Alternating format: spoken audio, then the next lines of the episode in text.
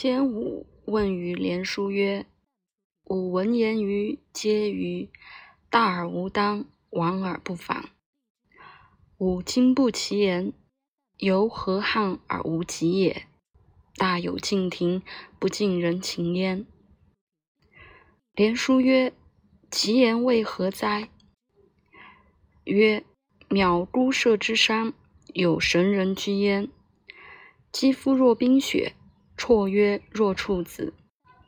不食五谷，西风饮露，乘云气，御飞龙，而游乎四海之外。其神灵，使物不思利，而年古熟。”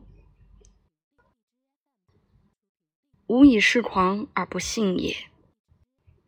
连书曰：“然，古者无以与乎文章之观，龙者无以与乎钟鼓之声。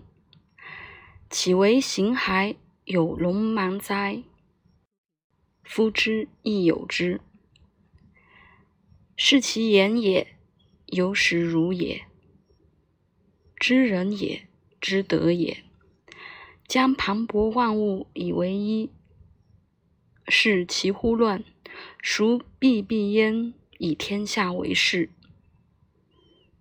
知人也，物莫之伤。大晋其天而不逆，大旱金石流土山焦而不热，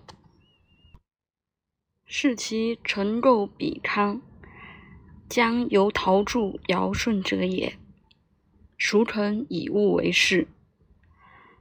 宋人资张府而视朱越，越人断发纹身，无所用之。尧治天下之民，平海内之政。